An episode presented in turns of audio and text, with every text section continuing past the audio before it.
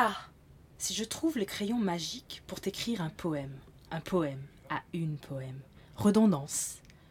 Comment ferais-je pour évoquer une barque, point de barque, dans l'horizon du passé?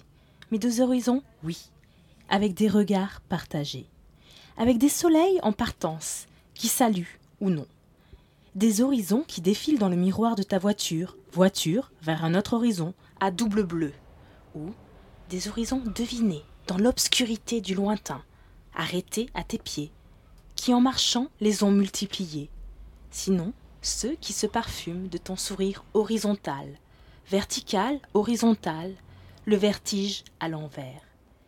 Et l'incompréhensible horizon, projeté vers un autre horizon, qui poursuit sa route sans savoir pourquoi il est là. Ta magie le recrée en permanence.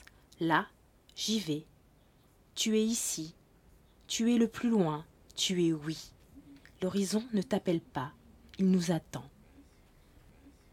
Roule le parc, petite bifurcation de celui qui n'est pas.